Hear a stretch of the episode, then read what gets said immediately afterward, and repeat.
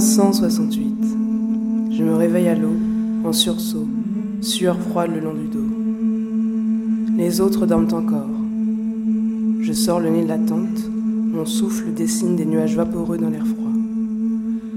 En face de moi, la montagne, à l'apparence innocente, cache dans ses recoins le cœur de la révolution morisque. Dans quelques heures, nous lancerons l'assaut. L'appréhension, c'est lié à la hâte que j'éprouve à l'idée de me battre. Ce sera mon premier combat à l'épée sur le terrain, et peut-être le dernier.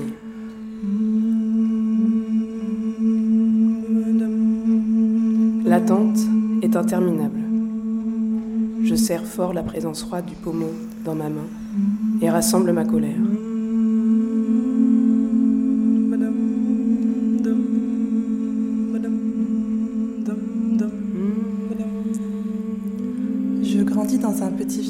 Village agrippé au flanc de la montagne, en Andalousie.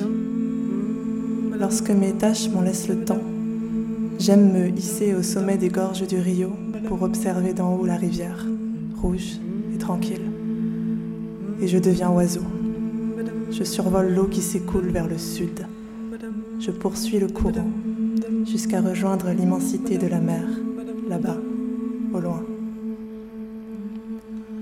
Aujourd'hui, c'est mon anniversaire. J'ai 12 ans. Et je quitte pour la première fois la maison où j'ai grandi pour me rendre seule chez ma première maîtresse.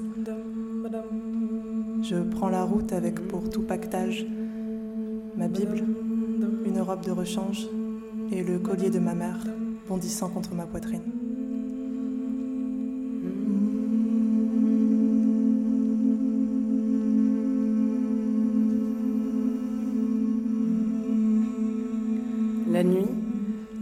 Jamais nus. La grande tunique en coton me couvre des épaules aux genoux. Douce protection sans quoi, je ne ferai pas long feu. Ça n'a pas été difficile de se faire engager. Il a suffi d'un nom, d'une cape et d'un habit bien taillé. Je porte les cheveux courts depuis des années maintenant. Et mon absence de barbe me donne l'air d'un garçon de 16 ans, bien que j'en ai 24. Mon nom, celui d'un ami, qui m'a donné une belle somme d'argent pour que je prenne sa place.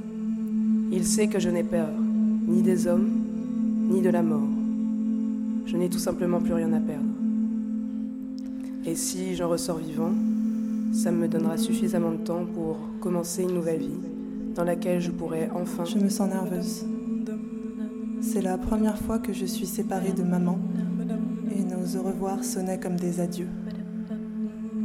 Je voudrais rester avec elle, mais vouloir est un luxe qui nous est interdit. Les mains moites et le pas mal assuré, je pousse ma petite silhouette jusqu'en haut de la route et je frappe au portail de la propriété. Je me présente. Je suis la nouvelle esclave de madame. La peau du domestique qui m'accueille est encore plus sombre que la mienne. Et concis. Il me laisse entrer, puis m'annonce la nouvelle. Ma maîtresse vient de décéder. Avant de me renvoyer chez moi, son mari me baptise comme elle, pour honorer sa mémoire. Voici mon premier nom, celui d'une femme morte, Elena de Cespedes. «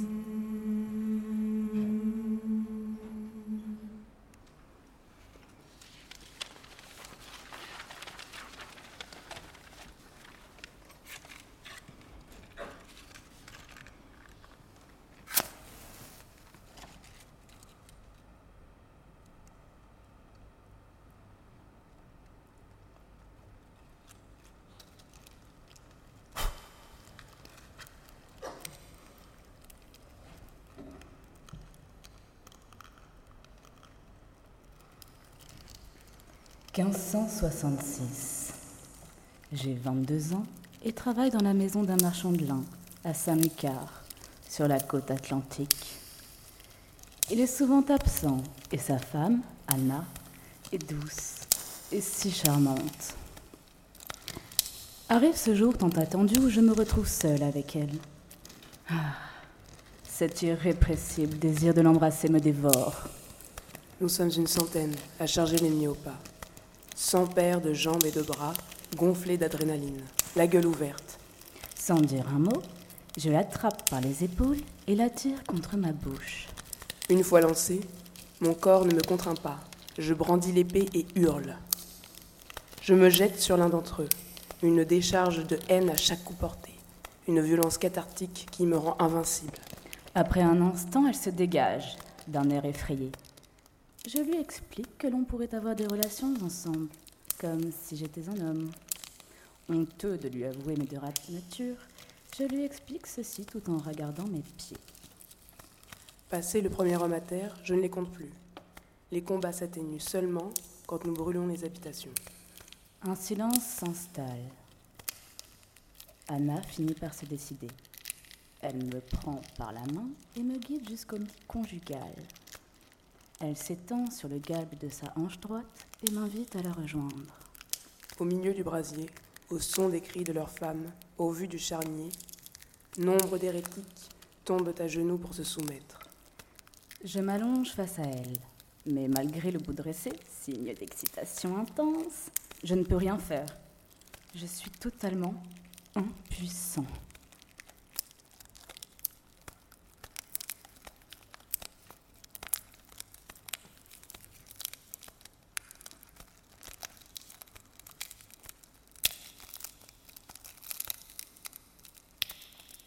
Les années passent et je reste auprès de ma mère qui m'apprend à tisser au rouet. C'est un travail consciencieux et délicat. Pour obtenir la finesse d'un fil régulier, il faut coordonner le pied et la main sans à-coups. Le temps se déroule ainsi comme une pelote de laine, lentement et sans surprise. 1561. J'ai 16 ans et les maîtres vieillissants décident qu'ils n'ont plus besoin de moi. Du jour au lendemain et sans cérémonie, ils m'affranchissent. Mon maître, que je sais être aussi mon géniteur, me reçoit dans son bureau et me sourit avec bienveillance. Il me dit que je vais pouvoir travailler pour subvenir à mes propres besoins, me marier et nommer mes enfants. Ma toute nouvelle liberté et moi quitterons sa propriété lorsqu'il m'aura arrangé une situation convenable et chrétienne. Il me dit de me réjouir. Ce salaud se garde ma mère sous le coude. Elle est la marque des esclaves, bien visible sur ses joues comme sur les miennes, impossible à manquer sur nos figures couleur de coin cuit. Elle, que je dois lui laisser et qui restera sa propriété jusqu'à son dernier jour.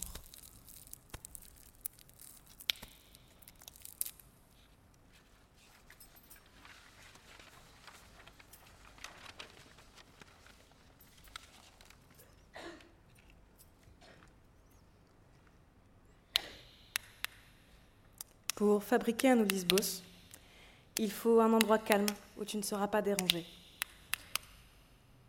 Moi, je fais ça dans ma chambre éclairée à la bougie.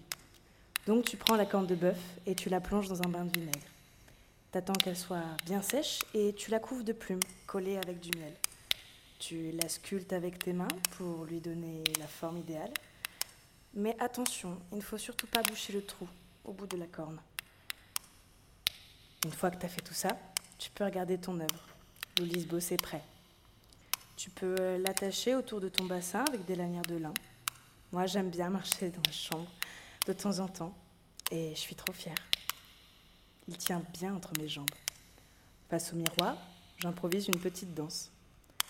Après, tu peux l'enduire d'huile pour t'en servir au lit et tu peux bien évidemment l'utiliser pour uriner debout, comme les autres.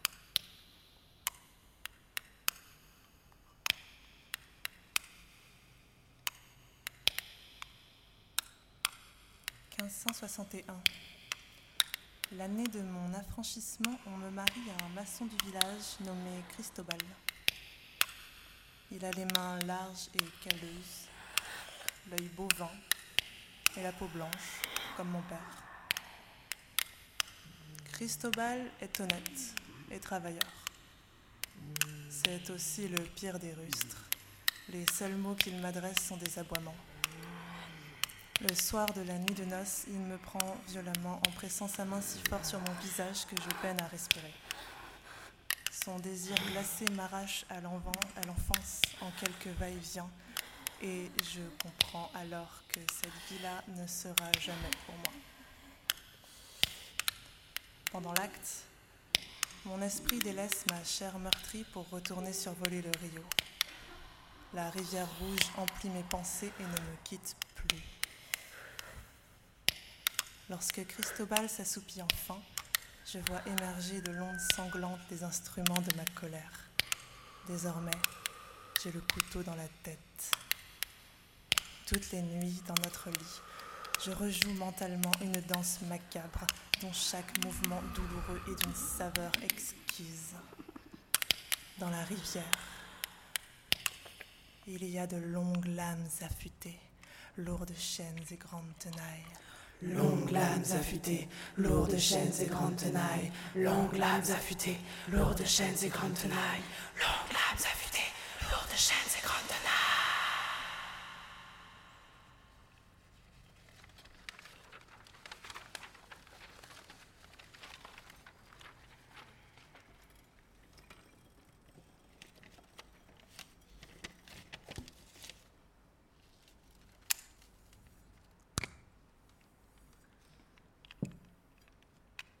1585. J'ai 40 ans et rejoins la troupe à la Guardia en tant que chirurgien militaire. Je suis née en captivité, euh, maman était esclave. Elle a grandi quelque part en Afrique centrale et puis les colons sont arrivés et l'ont ramenée en Espagne. Je dois remettre en état la jambe d'un jeune soldat qui, depuis quatre jours, souffre d'horribles douleurs. Il fait chaud et ses plaies puent. J'ai une carrure plutôt imposante, on ne peut pas dire que je sois frêle. Les cheveux et les yeux noirs, juste au-dessus de mon nez et sur ma joue droite, j'ai deux marques, enfin plutôt deux cicatrices. Je devais avoir un an quand ils m'ont fait ça. L'odeur seule m'indique la cause de son mal. La gangrène le dévore. Elle est presque remontée au genou. Il n'y a pas de temps à perdre. Je prends une scie et procède à l'ablation du membre malade. Ils disent que les marques sont un signe nécessaire pour désigner mon rang. Et ils disent aussi que les nourrissons ne ressentent pas la douleur. Le, soldat s'évanouit tellement la douleur le prend. Ce qui rend l'opération plus facile, même si les, même si les tissus restent résistants. Je demande à mon apprenti d'éponger le sang qui m'a giclé sur le visage et de bien maintenir la scie pendant, de bien maintenir la cuisse pendant que je la scie. Je me souviens pas de mon premier nom. Je suis presque sûre que j'en avais un avant que les maîtres me baptisent. Normalement, c'était interdit, mais entre nous, on le faisait quand même. C'était notre manière à nous de nous reconnaître. D'un souffle, je chasse les pensées parasites qui feraient trembler mes mains.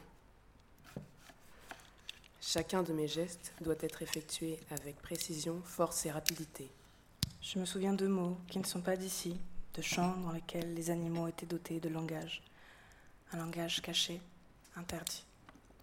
Va-et-vient de la main pour guider le tranchant qui s'enfonce dans la chair. Mon corps et mon esprit ne font plus qu'un. Je vis pour ce moment d'adrénaline. Un langage enfoui si profondément dans ma chair que je doute parfois qu'il ait réellement existé.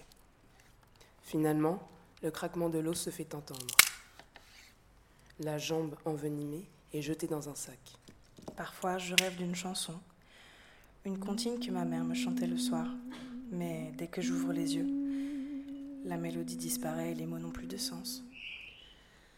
Je me rince les mains, ligature les artères, et pense la plaie avec un mélange de jaune d'œuf, d'huile rosate et de térébenthine. L'opération est terminée, le jeune homme est en vie.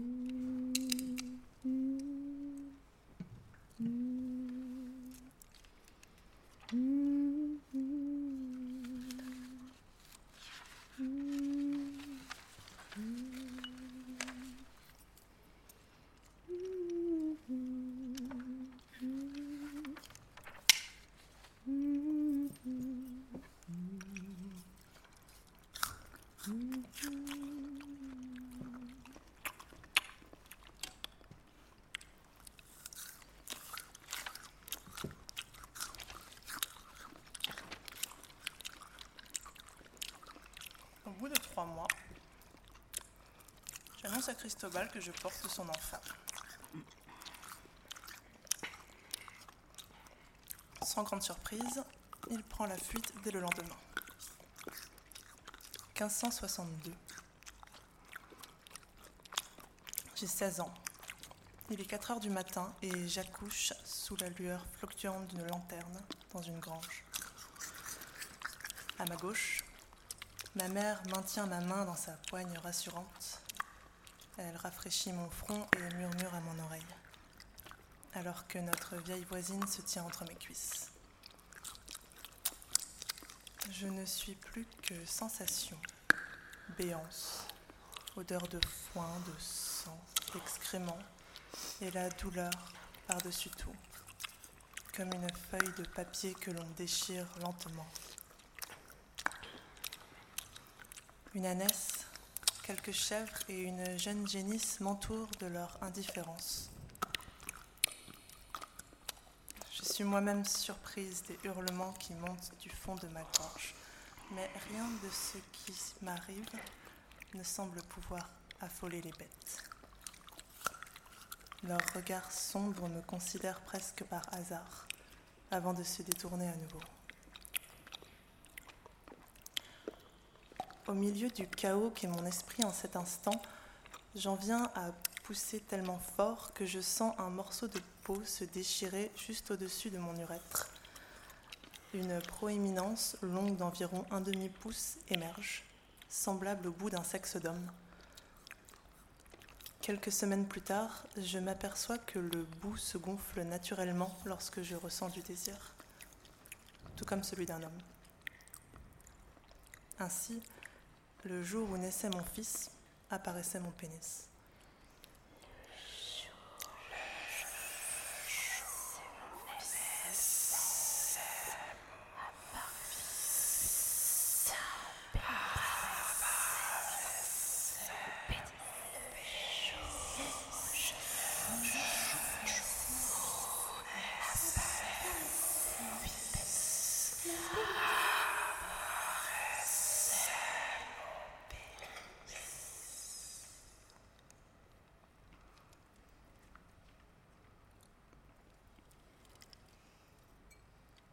Certaines jeunes filles déjouent les normes par refloraison. Faisant appel à mes compétences, elles tentent par là de dissimuler le blasphème de leur indépendance. De mon côté, au lieu de me réparer, je concocte un pharmacon pour tout faire disparaître.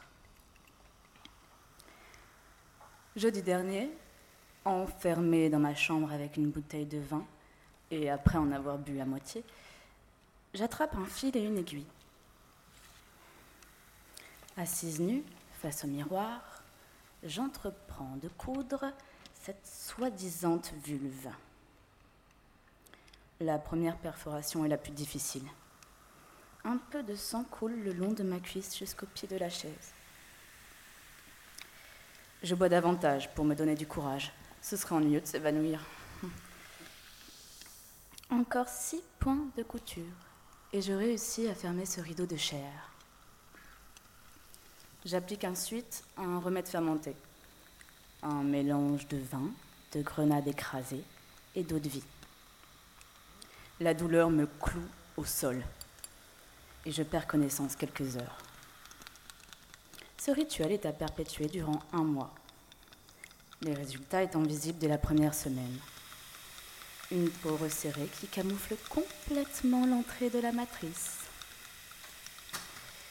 Depuis, chaque soir, je m'adonne au plaisir de promener mes doigts sur un, souvenir qui bientôt disparaîtra sous ma toison, avec la sensation de m'être rendu un merveilleux service. Mon sexe de femme n'est plus. Elena n'est plus. Je suis Héléno.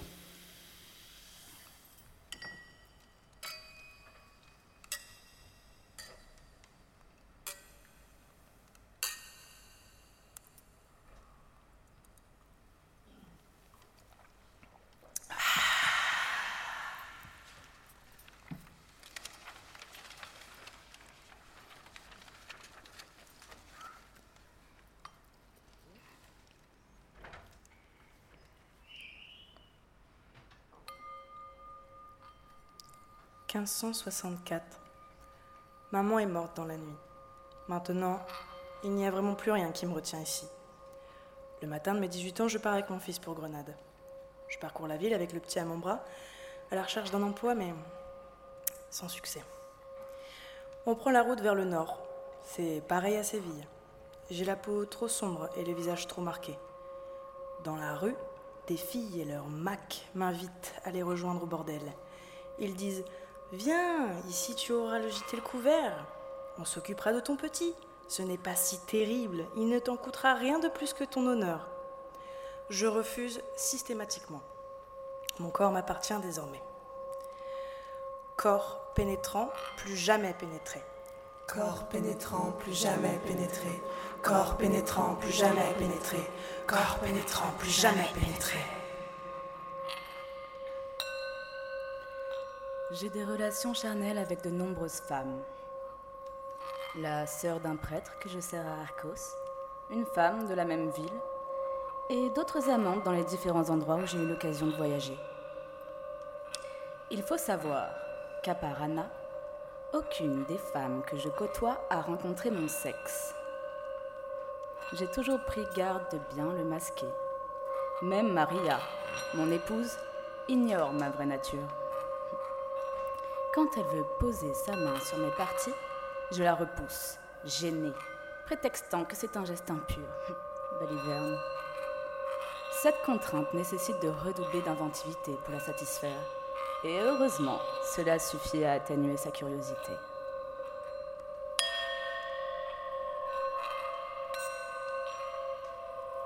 « 1565. Je commence à manquer d'options. Dans une ville inconnue. L'enfant a faim et je n'ai pas d'argent. Il hurle en permanence. Il veut téter encore et encore. Petit monstre vorace, vorace, assoiffé de lait, qui ne me laissera que la peau sur les os et les mamelles pendantes. Je ne dors plus. Je n'arrive plus à penser. Je crains de commettre l'irréparable si je ne trouve pas vite une solution. Un jour, je finis par faire un choix. Il y a à Grenade un vieil ami de la famille. Sans lui demander, je lui confie mon fils et je pars. Loin. Très loin. En direction du nord. Je ne reviendrai pas le chercher.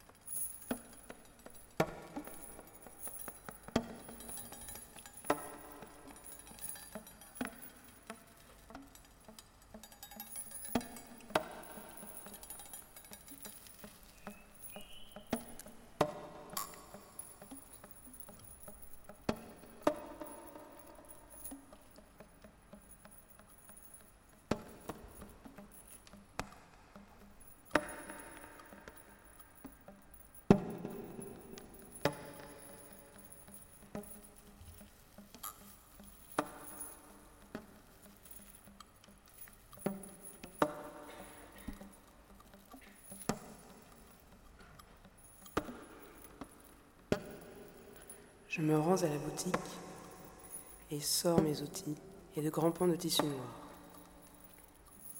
Je me fabrique un ensemble composé d'une tunique droite, noire, au col montant, une chose bien taillée et d'une cape sombre.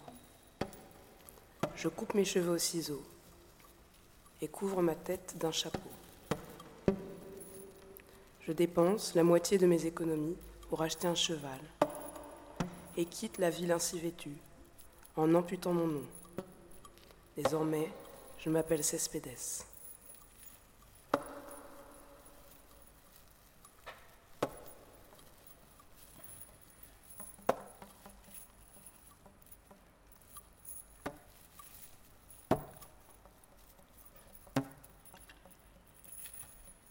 1574.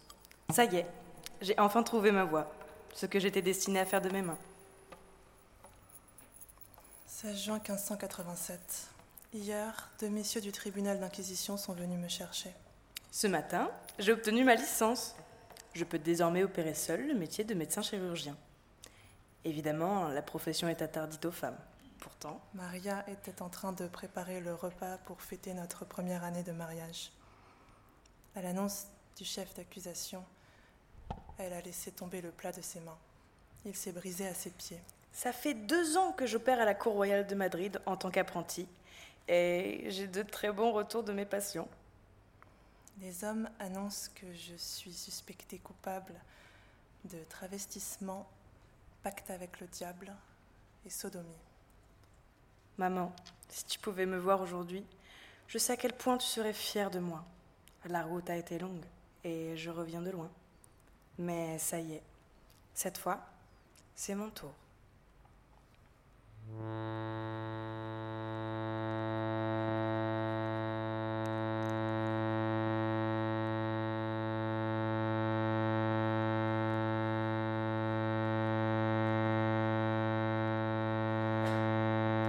Je n'ai jamais eu froid aux yeux, et j'écarte toujours la peur de mes ressentis. Néanmoins, la guerre laisse des marques indélébiles à quiconque en revient vivant. L'année de mes 20 ans, je suis allée voir le docteur Tapia, un chirurgien de la ville. Le docteur m'a examiné en secret et m'a dit que j'étais un hermaphrodite. Le doute vient à ma rencontre. L'impression d'avoir perdu une partie de moi. Je n'arrive pas à mettre le doigt dessus. Il a mis une sonde en moi et a coupé une partie de la peau qui avait déjà commencé à se déchirer. De cette incision a émergé un membre d'homme de taille respectable. Mais il me paraît toutefois étrange que la guerre soit à l'origine de cette perte, qu'elle m'ait pris la part la plus virile de mon corps. Le docteur m'a ensuite expliqué que mon sexe était difforme et faible à sa base, et qu'il nécessiterait des soins tout au long de ma vie. La poisse. Sans doute, les longs trajets à cheval ont peu à peu affaibli la racine de mon membre. C'est devenu spongieux et j'en suis venu à le couper morceau par morceau afin de m'en débarrasser. Ce que j'ai compris, c'est que je suis en même temps un homme et une femme. C'est une chose merveilleuse et rare. À la fin, je ne sentais presque plus la douleur. Mon membre a tout juste fini de se, de se, de se décrocher il y a 15 jours ou juste un peu plus. J'en porte encore les blessures. Après avoir été soignée, je suis retournée voir Anna. Cette fois, nous avons fait l'amour et je me sentais enfin en phase avec moi-même. Il a fallu que son père débarque et nous surprenne en plein débat.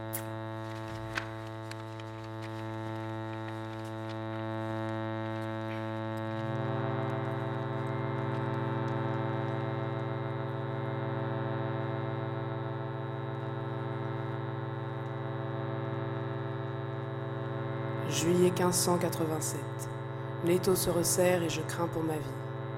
Demain, ils enverront les médecins du Saint-Office pour m'ausculter.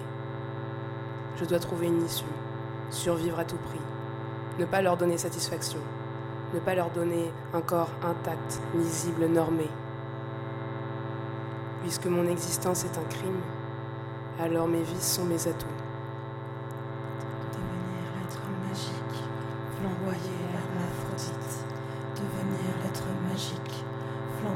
Hermaphrodite. Depuis ma cellule, magique. je réussis à me procurer de leur piment en soudoyant un garde. Magique. Une fois la nuit tombée et les autres prisonniers endormis, je me mets à l'œuvre.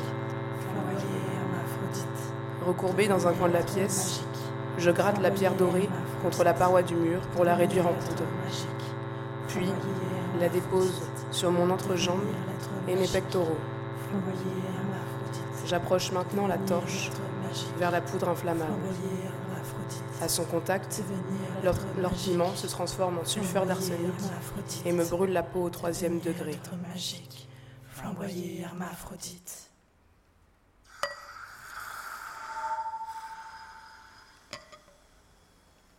Par-delà la douleur de mon corps qui fond, des cloques qui se forment à la surface, de la couleur du cuir tanné, je me dis, plutôt n'être plus rien que d'être jugée femme.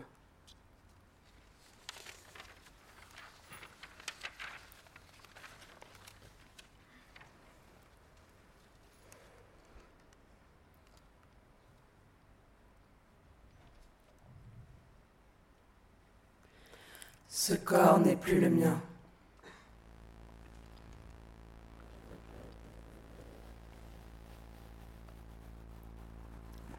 Anna, la tête penchée sur l'oreiller, pousse des petits cris de plaisir. Douze paires d'yeux curieux prêts à m'examiner. Vingt-quatre doigts pour m'ausculter. Deux sondes pour me pénétrer. Douze bouches sous serment pour me désigner homme ou femme, vierge ou mère. Les cuisses de Catalina accueillant mon visage pour lui chuchoter des secrets. Allongé sur la table d'opération, on m'insère d'abord une bougie de suif, mais le conduit est trop étroit et difficile à pénétrer. Les griffes d'Isabelle le long de mon dos quand je la prends violemment sous la commode. Quelqu'un tente ensuite d'introduire un doigt. Il rencontre beaucoup de difficultés. On en conclut que je suis vierge. Les petits seins de Maria entre mes mains, son ventre contre le mien. Des mains palpent mes pectoraux. Ma poitrine est large, relativement à ma grande taille. Des doigts soulignent mes cicatrices boursouflées en les commentant. Les cris de Rosa quand je la pénètre brusquement. Et son sourire. J'entends finalement leur voix tomber d'accord sur ma nature et quelque chose se brise tout au fond de moi. Aujourd'hui, les sages-femmes m'ont reconnue comme l'une des leurs. Merci, mes toutes belles, pour l'eau qui ruisselle entre vos cuisses.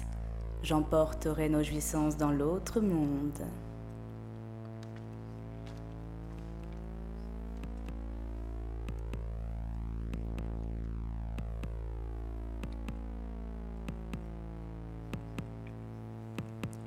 « 12 novembre 1587. Il et elle sont nombreux à être venus se régaler de mon humiliation. Me fait marcher pieds nus jusqu'à la place centrale de Tolède. Un sac de toile pour tout vêtement. Le cierge que je tiens à la main s'écrase à terre dès le premier coup de fouet. Je hurle malgré moi, et de la foule autour s'élèvent des cris de joie. On me lacère le dos, dix fois, vingt fois, deux cents coups en tout. La douleur me dépasse. Je finis par m'écrouler la conscience au bord du gouffre. Le soir même, ils accrochent le sac de toile couvert de sang en haut de la place, comme un étendard.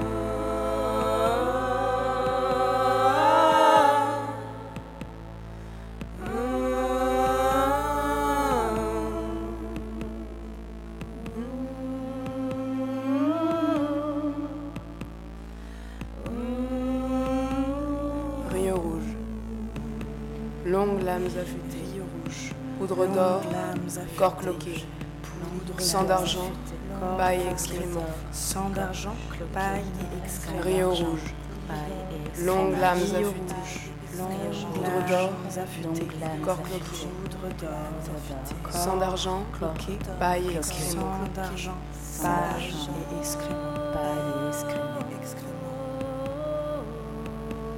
savoir, savoir se battre, soigner des gens, tenir tête au pouvoir. J'ai eu peur, je ne le voulais pas. Je suis la violence et le remède, Une aiguille pour me ressembler. la guerrière et la guérisseuse. Il n'y avait rien d'autre. Les coutures, c'est moi.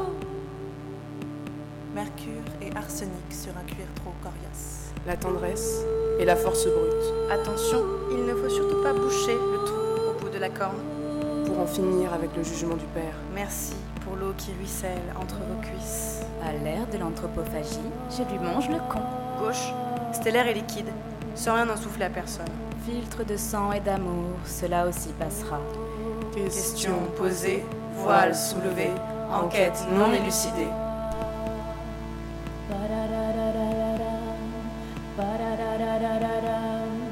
Je ne suis pas éliminable.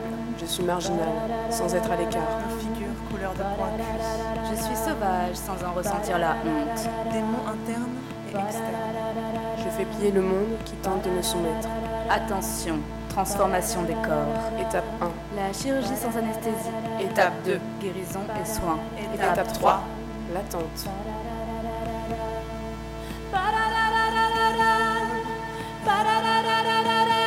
Le refus de croire en ce qui existe déjà.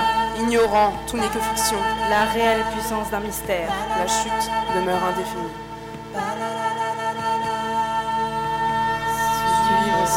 Étoile morte pour ne jamais l'atteindre.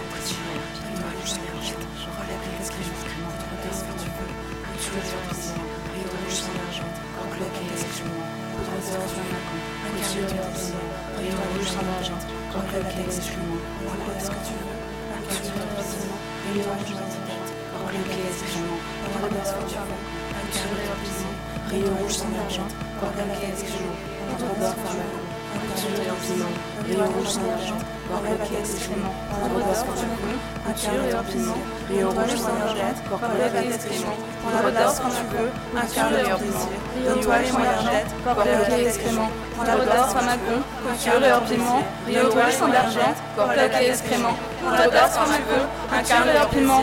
Rio rouge sans argent, corps bloqué excrément, poudre d'or pharmacon, couture et empiment. Rio rouge sans argent, corps bloqué excrément, poudre d'or pharmacon, couture et empiment. Rio rouge sans argent, corps bloqué excrément, poudre d'or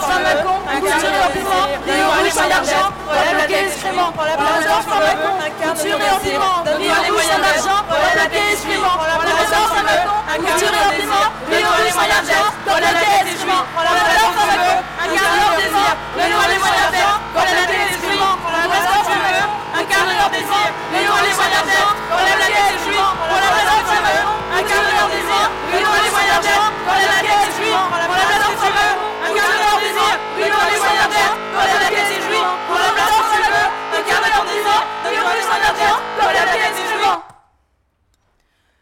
Je suis un être merveilleux.